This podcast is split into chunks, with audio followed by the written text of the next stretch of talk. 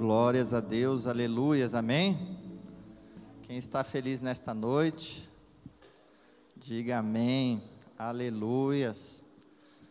Hoje nós vamos trazer uma palavra que eu creio que vai ser uma bênção na sua vida, sobre a sua família, amém? E que seja uma palavra de renovação nesses momentos de dificuldade pelos quais o mundo tem passado. Amém? É, eu gostaria de convidar, antes de tudo, para que nós possamos refletir um pouco sobre a seguinte declaração que o Espírito Santo tem me incomodado. E eu gostaria que você repetisse comigo nesta noite, amém? Você repetisse comigo: Eu fui moldado para servir a Deus. Vamos repetir? Eu fui moldado para servir a Deus. Aleluias. Você, nesse momento de crise, nesse momento de pandemia, nesse momento de dificuldade, nós, eu e você, estamos sendo moldados para servir a Deus com tudo o que nós temos. Amém? Você crê nisso? Amém? Então, ah, que essa equipe aqui é eficiente. Aleluias. Deixa eu só fazer um pequeno teste aqui. Amém. Aleluias. Então, irmãos, hoje nós vamos estar ministrando uma palavra que o Espírito Santo trouxe, que seria o que tem estreitado a nossa visão espiritual. Amém? O que tem estreitado a minha e a sua visão espiritual? As dificuldades pelas quais nós temos passado e pelo qual o mundo está passando, as perdas, os desertos que nós temos passado, é que vão demonstrar a cada dia o grau de intimidade que eu e você temos em Cristo Jesus. Eu sempre costumo dizer que não há como uma pessoa é, falar que tem intimidade com Deus se ela não tiver passado, não por um deserto, mas por vários desertos. Né? Então, nós temos que realmente entender essa dimensão desse contexto que nós temos vivido nos dias de hoje. Essa pandemia do coronavírus, pela qual o mundo tem passado, eu vejo que essa crise que assola o mundo, ela não veio para trazer aflição, não veio para trazer morte, não veio para trazer destruição, não veio para trazer miséria, dor, crise financeira, por mais que você discorde de mim, do que eu esteja falando nessa noite, das minhas declarações, mas sobre uma ótica espiritual.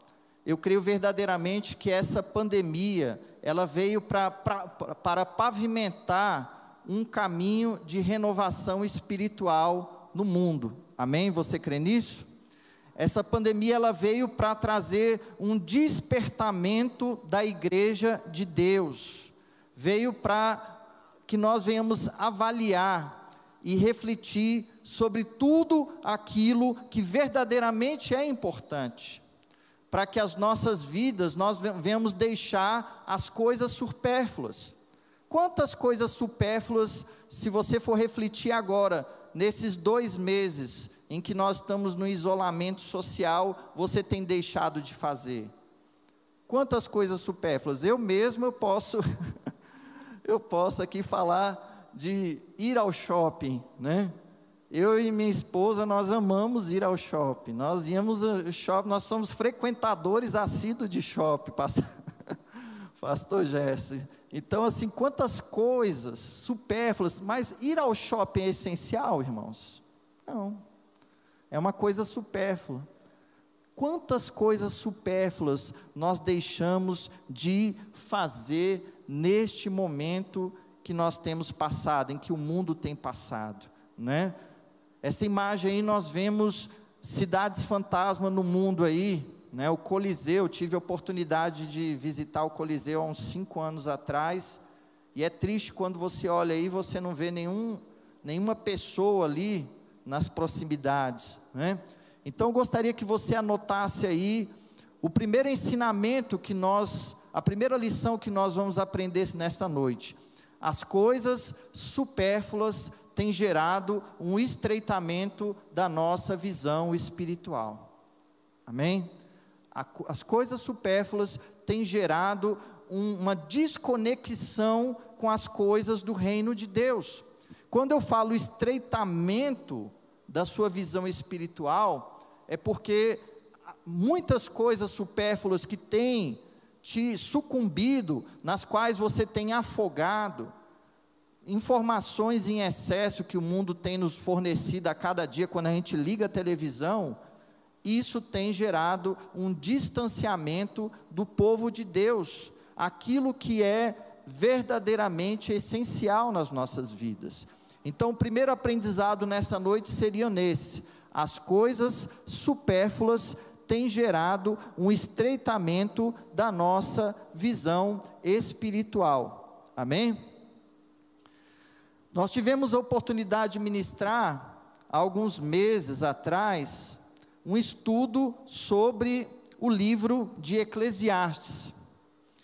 O versículo-chave, quando nós vamos estudar o livro de Eclesiastes, ele está logo no início, em, em, que o autor, Salomão, ele diz que tudo é vaidade. Isso se encaixa perfeitamente no que estamos falando nessa noite. A palavra vaidade, ela vem do hebraico e ela significa futilidade. Aquilo que se esvai, aquilo que é volátil, aquilo que desaparece sem dar rastros. Isso é vaidade. Em hebraico significa revel. É aquilo que não que sai não deixa nenhum tipo de vestígio. Isso é considerado vaidade. E muitas vaidades com certeza têm gerado superficialidades nas nossas vidas. Nesse sentido, parece que a mensagem de Eclesiastes ela é muito dura para os dias de hoje que nós vivemos, porque ela parece trazer uma ótica muito pessimista sobre a vida.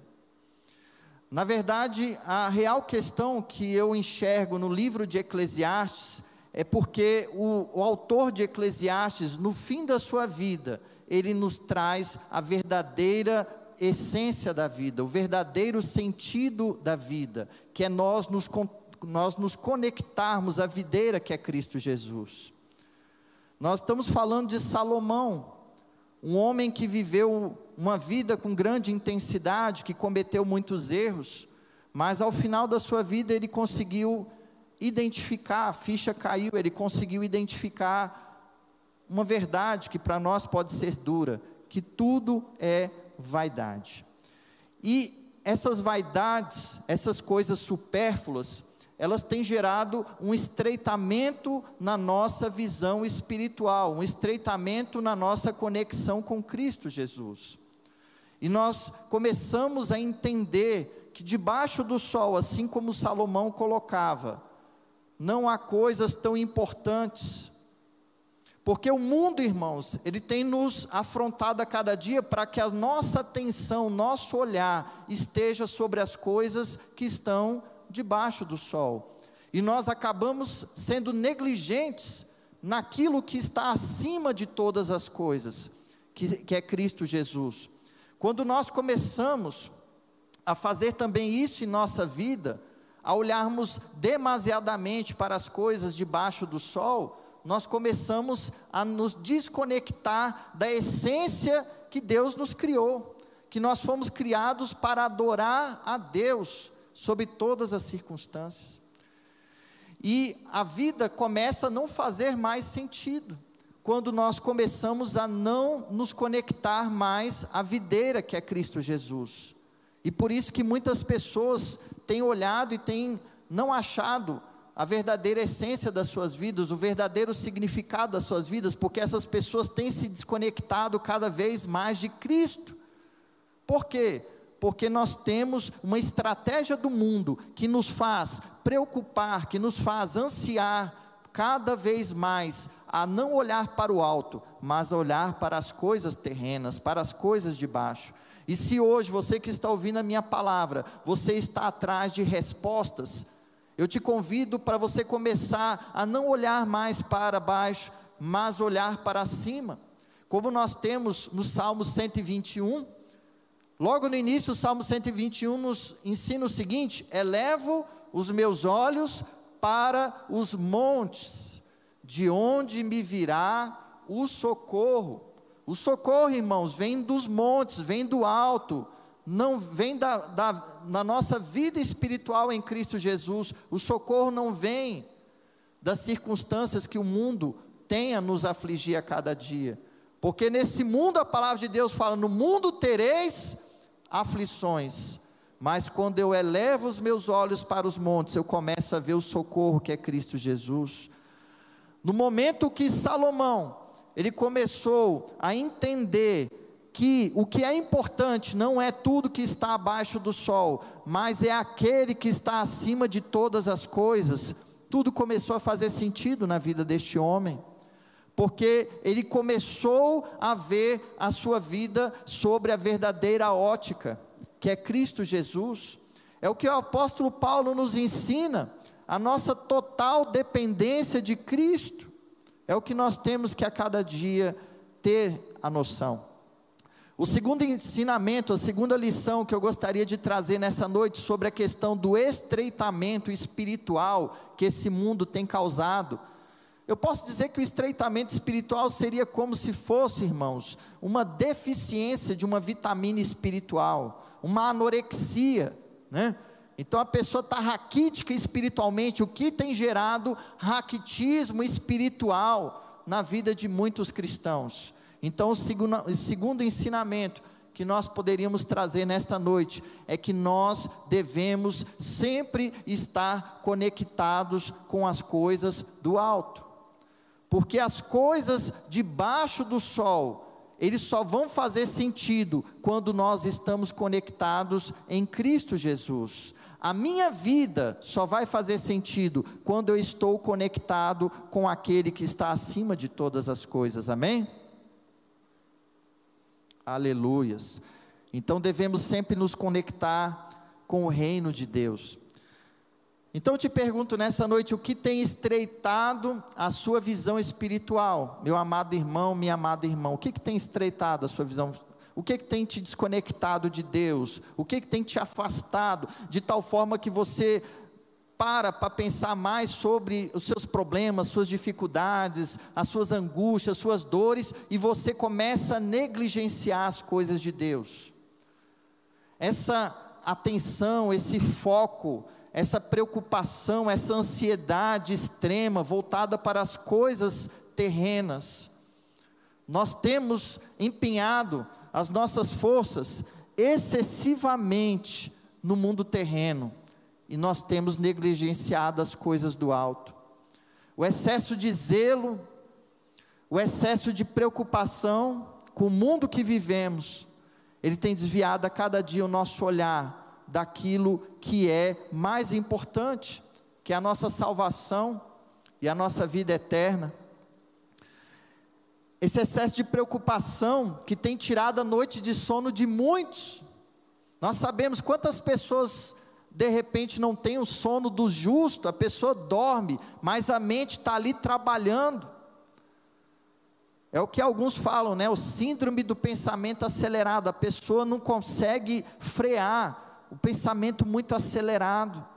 A pessoa deita, mas está ali, ó. Ela não consegue deitar e descansar. Ela está ali. O seu corpo pode estar descansado, mas a sua mente está arrebentada. De tanto raciocinar nas coisas terrenas, nas coisas que estão abaixo do sol.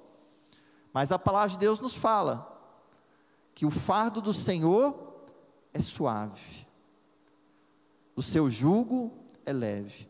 Eu gosto muito de Romanos, em que o apóstolo Paulo nos ensina: transformai-vos pela renovação do vosso entendimento. Se o seu pensamento hoje está acelerado, o Espírito Santo de Deus te convida a você transformar o seu entendimento. O Espírito Santo te convida a você começar a olhar mais para Deus e não para as circunstâncias que te afligem. Eu sei que isso não é fácil. De repente você está me ouvindo, nessa noite você pode ter perdido por esses dias um ente querido.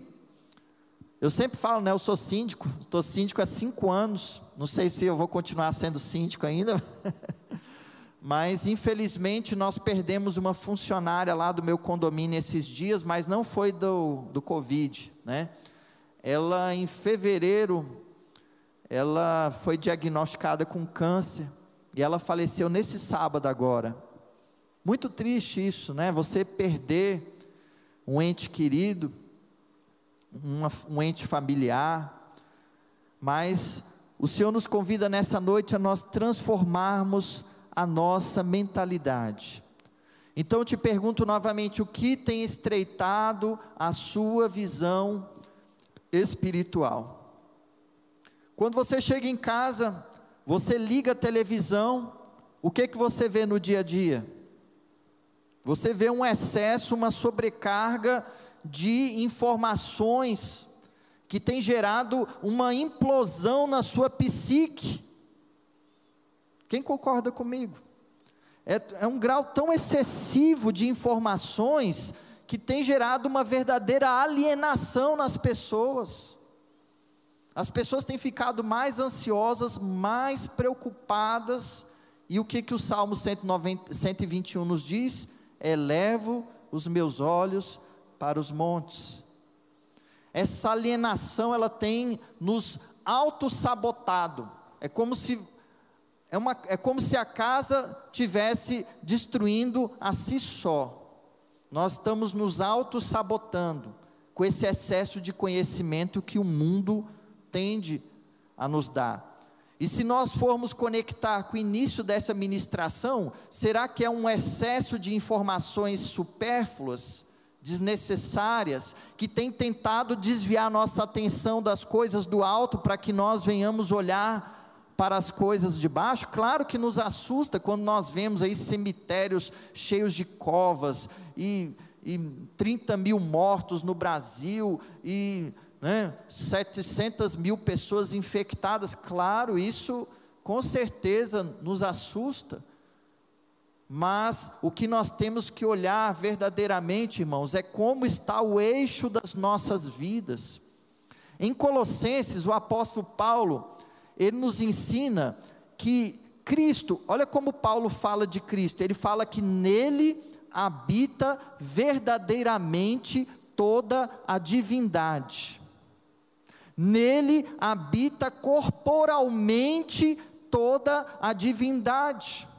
Cristo é a reunião de toda a divindade. E nós temos uma terminologia chamada pleroma, mas pleroma é um termo também usado na biologia, na botânica, que significa o eixo principal de um caule e de uma raiz. É aquilo que preenche o caule e a raiz. Então te pergunto nessa noite, o pleroma, aquilo que tem preenchido as lacunas emocionais da sua vida, aquilo que tem preenchido o seu vazio existencial, tem sido Cristo Jesus? Ele tem sido o seu pleroma ou o pleroma tem sido outras coisas? O excesso de superficialidades que o mundo tem nos trazido, que o mundo tem, na verdade, nos imposto, como se ele tivesse arrombando as nossas vidas emocionais e espirituais. E esse excesso de informações, meus amados irmãos, isso tem gerado uma pobreza espiritual, uma mendicância espiritual, uma carência emocional das pessoas. E tem desconectado, tem gerado um estreitamento de visão. As pessoas estão míopes, não estão enxergando mais a dimensão de Cristo, estão enxergando a dimensão dos seus próprios problemas.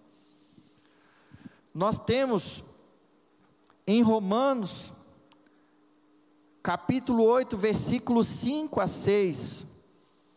Porque os que são segundo a carne inclinam-se para as coisas da carne, mas os que são segundo o espírito para as coisas do espírito. Porque a inclinação da carne é morte, mas a inclinação do espírito é vida e paz. Glórias a Deus, aleluias. Então vamos nos inclinar mais para as coisas do espírito. Aqui nós temos em Romanos, capítulo 8, versículo 7: Porquanto a inclinação da carne é inimizade contra Deus, mas não é sujeita à lei de Deus, nem em verdade o pode ser. Nós temos também em Colossenses, capítulo 3, versículos 1 e 2: Portanto, já que vocês ressuscitaram com Cristo, procurem as coisas que são da onde? Do alto. Onde Cristo está assentado à direita de Deus. Mantenham o pensamento nas coisas terrenas? Não. Mantenham o pensamento nas coisas do alto e não nas coisas terrenas. É isso que o apóstolo Paulo nos ensina, o nosso pleroma é Cristo, aquele que nos preenche é Cristo, Ele é a essência. Quando nós temos Cristo nos preenchendo o eixo das nossas vidas, vem as ventanias, as tempestades, as dificuldades, as perdas, as crises, mas nós estamos com o eixo fundamental, que é Cristo Jesus em nossas vidas.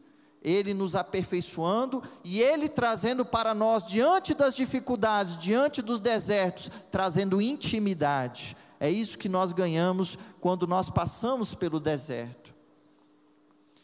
Então, repetindo as lições que nós estamos aprendendo nessa noite. Em primeiro lugar, as coisas supérfluas têm gerado um estreitamento na nossa vida espiritual. Segundo lugar, nós devemos sempre buscar estar conectados com as coisas do alto. Se eu quero entender as coisas terrenas, eu tenho que estar conectado com as coisas do alto. Se eu quero entender o motivo da minha existência, eu tenho que estar conectado com as coisas do alto. Estando conectado com Cristo, eu vou ter uma dimensão bem melhor dos meus problemas, eu vou ter uma dimensão bem melhor da crise, eu vou ter uma noção bem melhor daquilo que está passando pela minha família, do meu relacionamento familiar, quando eu estou conectado com as coisas do alto. Então não deixe que estes problemas, que as dificuldades estejam te afastando, te desconectando das coisas do alto. Amém? Glórias a Deus. Próximo, um terceiro ensinamento que nós podemos aprender nesta noite é que, diante das dificuldades, nós devemos ter principalmente atitude. Deixa eu te dar um exemplo simples sobre isso. Você já recebeu na sua vida alguma cobrança? Pessoa te ligar, aí você de repente fala assim: Isso, eu não vou atender essa ligação, porque eu já sei que é fulano de tal, a empresa tal me cobrando. Qual que é a nossa atitude? Fugir. Nós temos uma atitude de fuga diante dos problemas. Terceiro ensinamento que nós trazemos nesta noite, nós temos que ter uma atitude, uma atitude não de fuga, mas uma atitude de enfrentamento. Muitas vezes, um outro ensinamento que nós temos é que nós esperamos que a atitude venha de outra pessoa. Por exemplo, do pastor, do presidente da república. Não é isso? Nós esperamos que a atitude venha dele. Ou se não, principalmente em relacionamentos, eu espero que a atitude venha da minha esposa. Ou ela espera que a atitude venha de quem? Do marido. Então, a questão de atitude ela é complexa, porque eu tenho que gerar esse enfrentamento e eu tenho que saber que eu devo ter atitude, independente do que os outros tenham, independente do que os outros pensem, independente do que os outros façam. Então não espere os outros ter atitude, faça. Quem tem atitude não precisa de plateia, não precisa de aplausos, não precisa de recompensa. Você chega e faz. Você não espera os outros estarem ali te aplaudindo, te recebendo, não. Se você tem atitude, você chega e você faz. E quando eu tenho, estou conectado a Cristo, com certeza Ele me dá liberalidade para eu ter atitude. Quando eu estou conectado a Cristo, Ele me dá uma dimensão espiritual de que aquilo é temporário, de aquele problema vai passar, e por isso eu devo ter a atitude como cristão, de enfrentamento. No livro de Gálatas, que foi provavelmente a primeira carta escrita pelo apóstolo Paulo, ele nos ensina que as minhas atitudes revelam que Cristo vive em mim. Olha como que isso é maravilhoso. As minhas atitudes mostram a minha conexão com Cristo, mostra que Cristo vive em mim. Gálatas, capítulo 2, versículo 20. Olha o que que nós temos. Fui crucificado com Cristo. Assim já não sou eu quem vive, mas Cristo vive em mim. Glórias a Deus, aleluias. Olha o que é estar conectado em Cristo. Cristo vive em mim. A vida que agora vivo no corpo, vivo-a pela fé no Filho de Deus, que me amou e se entregou por mim.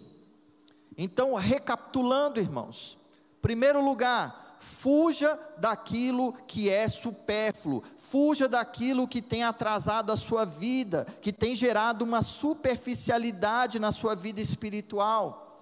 Segundo lugar, busque estar continuamente, constantemente conectado com as coisas do alto, para que tudo que esteja acontecendo na sua vida, por mais que seja tribulação, você tenha uma dimensão espiritual de entendimento. Terceiro lugar, tenha atitude diante das dificuldades, tenha atitude diante das tribulações. E a quarta lição, e última, que eu trago nesta noite, é que deve haver, principalmente nas nossas vidas, além de atitude, deve haver constância, deve haver uma continuidade, uma perenidade. Não adianta eu ter atitude hoje e amanhã eu ficar oscilando. Amanhã eu não tenho atitude, aí mês que vem eu tenho, outro mês eu não tenho. Olha o que, que o apóstolo Paulo nos ensina em 1 Coríntios capítulo 15, versículo 58. Portanto, meus amados irmãos, sede firmes e constantes. A constância. Sempre abundantes na obra do Senhor, sabendo que o vosso trabalho não é vão no Senhor. Glórias a Deus, aleluias.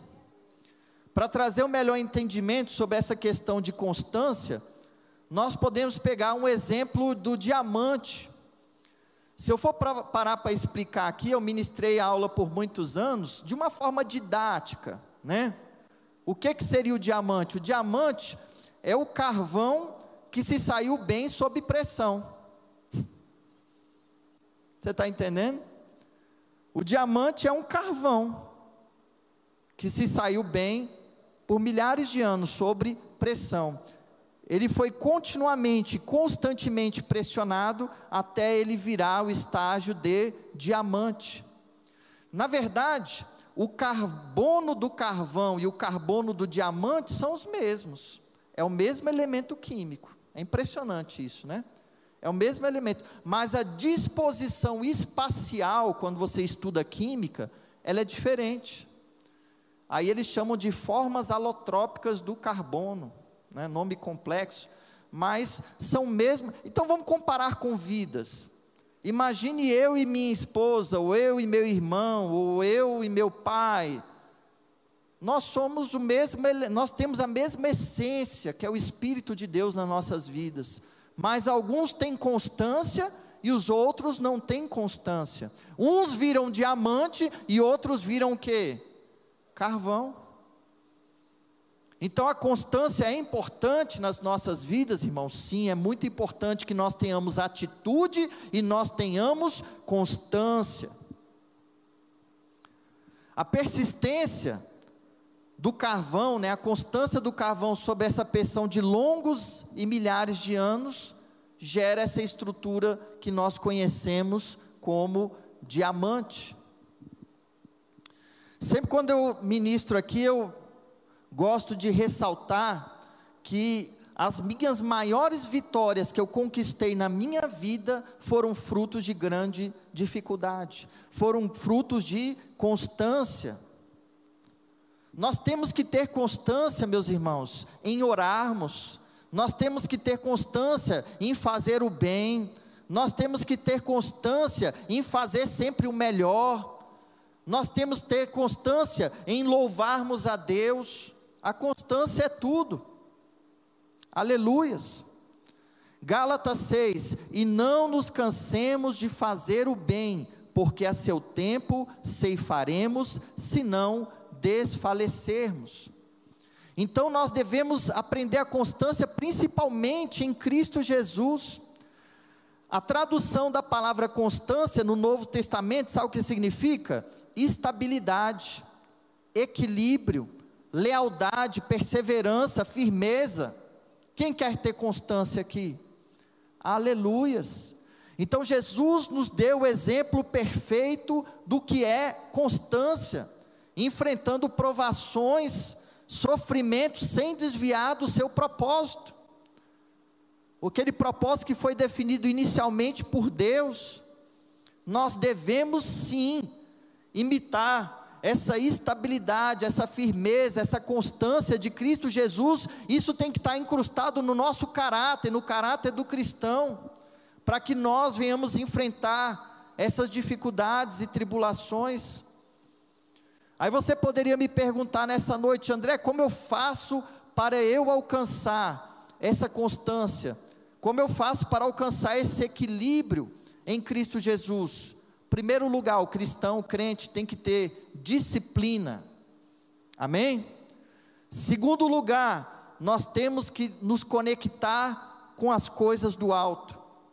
E temos que nos desconectar aos poucos das coisas terrenas. Nós temos que edificar a nossa fé em bases sólidas, louvando a Deus em tudo, até mesmo nas tribulações e dificuldades. Então, para nós finalizarmos nesta noite, nós temos que a constância, ela vai revelar a nossa maturidade espiritual. A sua firmeza vai relevar a sua, revelar a sua maturidade espiritual, vai revelar o verdadeiro discípulo que há em você, que há em cada um de nós. Então, se nós quisermos ter uma vida abençoada a partir de hoje, nós temos que colocar em prática esses quatro ensinamentos, amém? Primeiro, fugir das trivialidades do mundo, das superficialidades. Segundo, buscar estar conectado com as coisas do céu. Terceiro, ter diante das dificuldades, nós temos que ter atitude. E no quarto lugar, nós temos que buscar ser perseverantes. Olha o que, que nós temos aí nesse último slide. Teste a sua maturidade espiritual, pondo na balança o tempo perdido com trivialidades, trocando a sua fé pelos propósitos relevantes para os quais Deus lhe chamou para cumpri-los com ousadia e determinação. Amém? Eu espero que essa palavra tenha sido edificante, tá, para a sua vida, para a sua família, nesses momentos de dificuldade e até o próximo Atmosfera. Deus abençoe a todos. Amém?